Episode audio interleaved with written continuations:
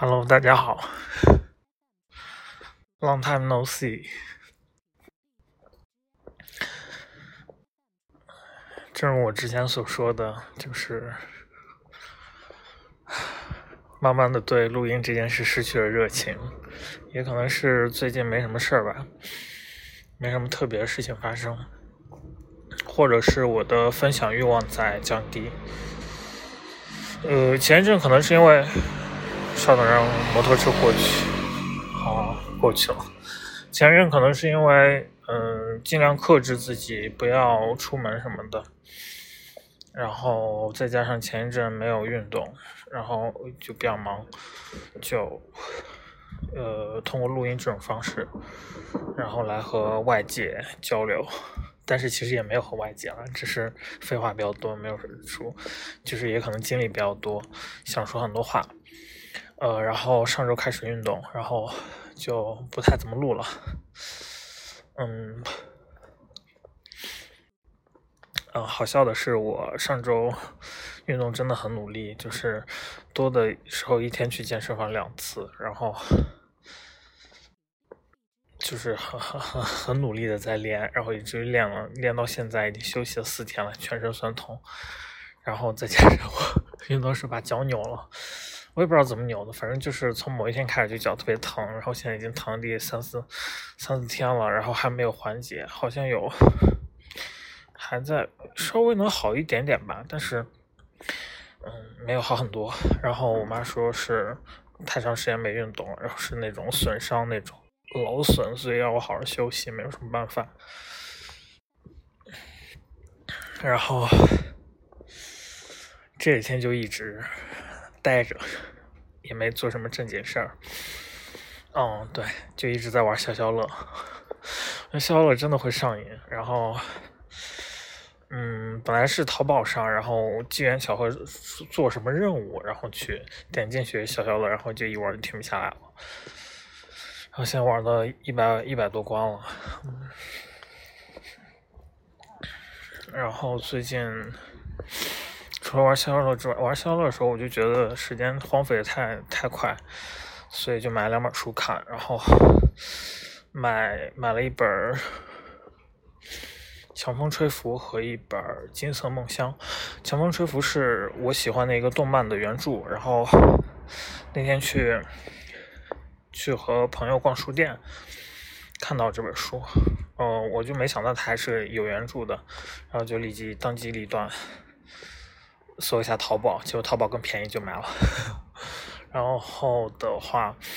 金色梦乡》是之前一个朋友嗯推荐给我的，然后我一直没没空看。然后最近呢，耳边又又有一些声音推荐这本书，我就觉得嗯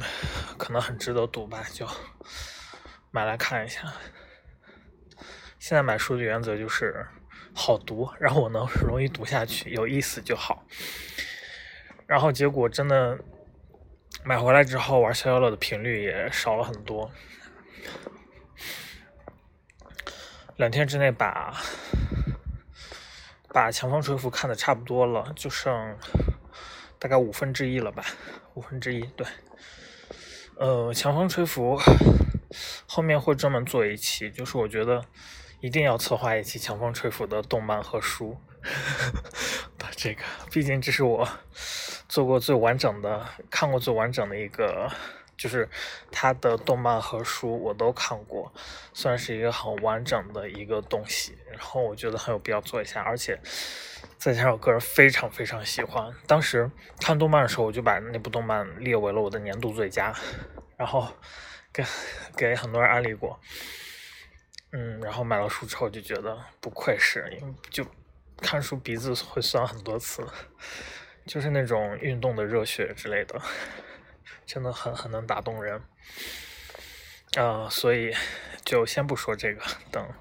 把那个所有的都做完，然后这周末策划一下内容。哦，这周末可能还要出去玩，然后我弟要过来，嗯，嗯，抽空来策划一下内容，然后就准备。真真正正完完整整的做一期比较正式的播客来分享，然后，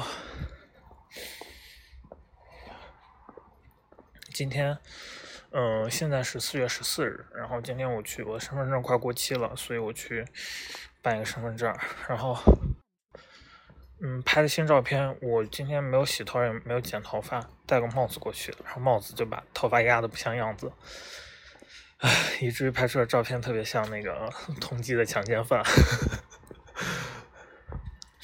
我还发条朋友圈，然后评论说：“怎么这么贴切？”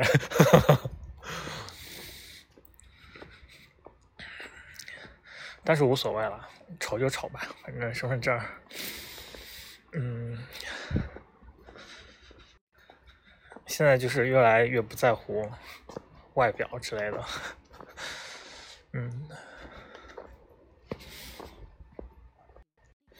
嗯，办完身份证之后就跟同学去吃饭看电影，呃，不是同学是朋友，呃，吃饭看电影。然后那个朋友说他最近就是有心事，然后心情不好，所以就安慰他一下。吃了烤肉，看了陈建斌的第十一回。啊，这个电影没看懂，太艺术了。也可能他本来就没没想让人看懂吧，我觉得，嗯，是的，不是那种传统意义上的电影，他试图讲的不是一个故事，然后其中有一幕就是他们在演一个戏剧，然后手电照着台下的观众，然后当然顺便掠过了，顺便掠过电影的荧幕，也就是照到我们，其实也就是把我们当成观众吧。嗯，总而言之，这部电影还是挺有意思的。但是，我觉得它是一个，嗯，每个人会促使人引发很多思考、浮想联翩的一个电影，就还挺神奇的。而且，它不是一个传统意义上的电影，就是它把观众没有当观众吧，或者是，呃。或者是他在诱导观众吧，就是这种电影还挺少见的，嗯，让我想起了洪尚秀导演，不知道大家知不知道，是一个韩国文艺片导演，嗯，他的就是可能大家感觉看起来，就是他的镜头，洪洪尚秀的镜头就好像咱们自己拿着。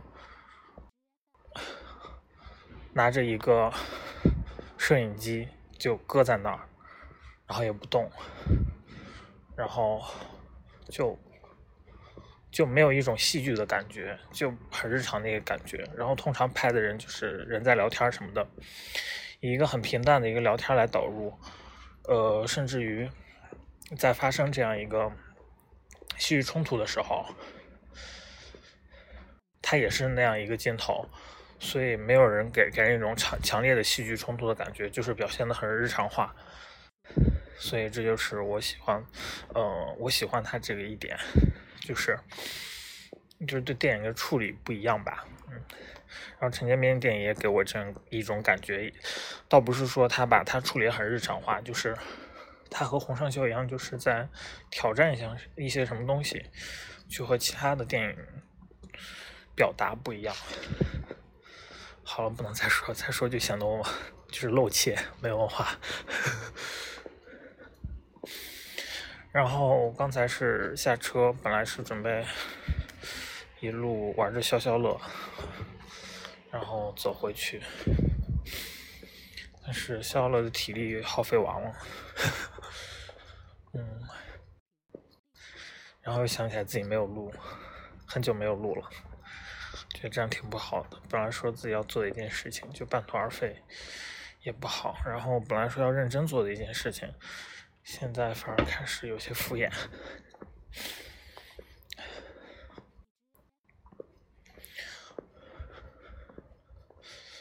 啊，也不是敷衍，就是刚才没有想到的内容，然后大概录之前几分钟，大概想了一下内容，才开始录的，临时抱佛脚吧。但是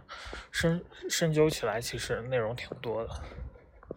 因为每天都在发生一些乱七八糟的事情。今天和朋友吃饭的时候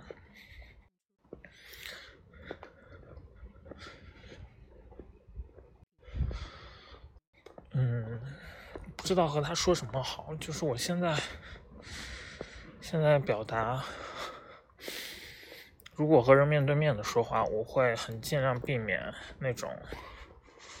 抒情式的表达，就是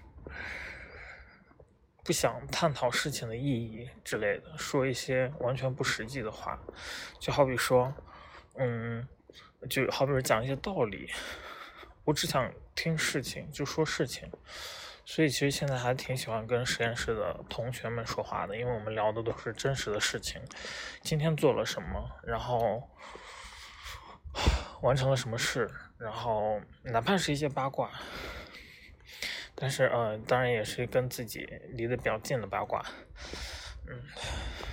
这样也好，就想尽量避免这种。讲道理，或者是抒发感情的说话方式，因为我慢慢觉得，为什么大家现在把讲道理或者抒发感情当做了一个聊天的主要内容？就越来越多人会把它当做聊天主要内容。嗯，讲道理或抒发感情，我觉得是建立在一个事事件的背后一个短暂的、短暂的一个感想。或者是这个事件，可能你不会有这样的感想，你自己去非要去总结才能总结出来，但是你非要把每件事都赋予这样一个感想，就觉得有些矫情，而且有些没必要。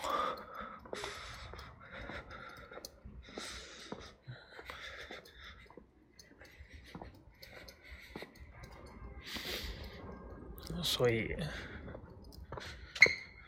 所以现在追求的表达是实事求是、脚踏实地、有一说一。好了，今天就先到这里。